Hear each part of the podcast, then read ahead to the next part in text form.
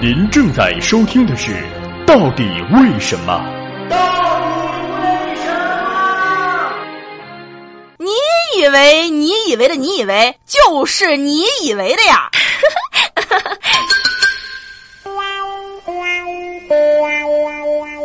当你死了的时候，你的微信号应该怎么办？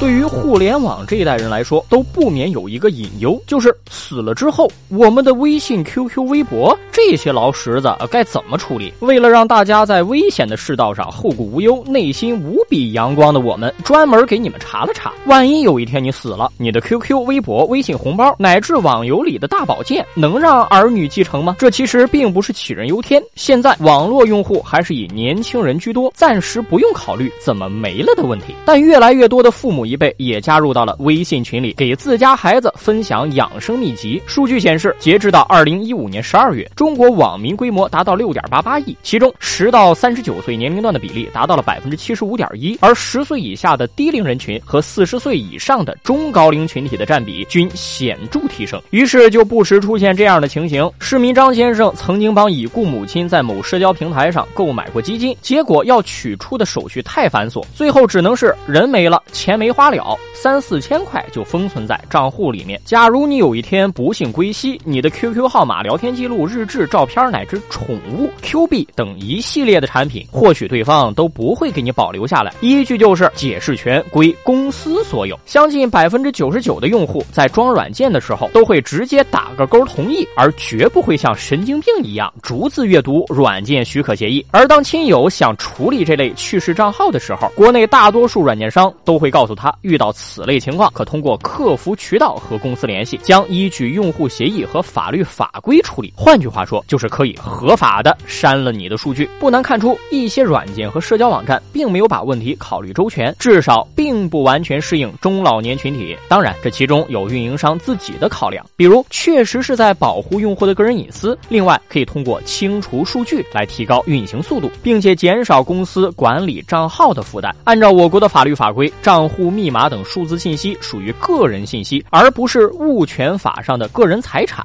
这一类信息能不能继承，还需要法律予以明确。而社交账户当中的资金余额属于私人财产，可以依据法律继承。不过，如果继承人不知道账户密码，公司又拒绝提供相关信息的话，就只剩下扯皮了。所以，数字财产的保护和继承，最终还是要靠自己未雨绸缪。最简单的办法，就是把账户密码告诉一个信任的亲友，或者在一个神秘的本子上留下线索，让后人去推理。时不时另做一份备份也非常重要。硬盘这东西并不是完全可靠的。当然，要是有不能见人的文件夹，那就是另一回事了。从伦理的角度出发，在现代社会，生命的结束可并不意味着一切都结束了。那些社交网络上不再亮起的逝者头像，最初带给人的是怀念，时间长了就会变成一种负担。本来应该忘却的，却时常不经意的提醒你回想过去。然后突然有一天弹出个状态更新或者生日提醒，那感觉是不是还挺酸爽的？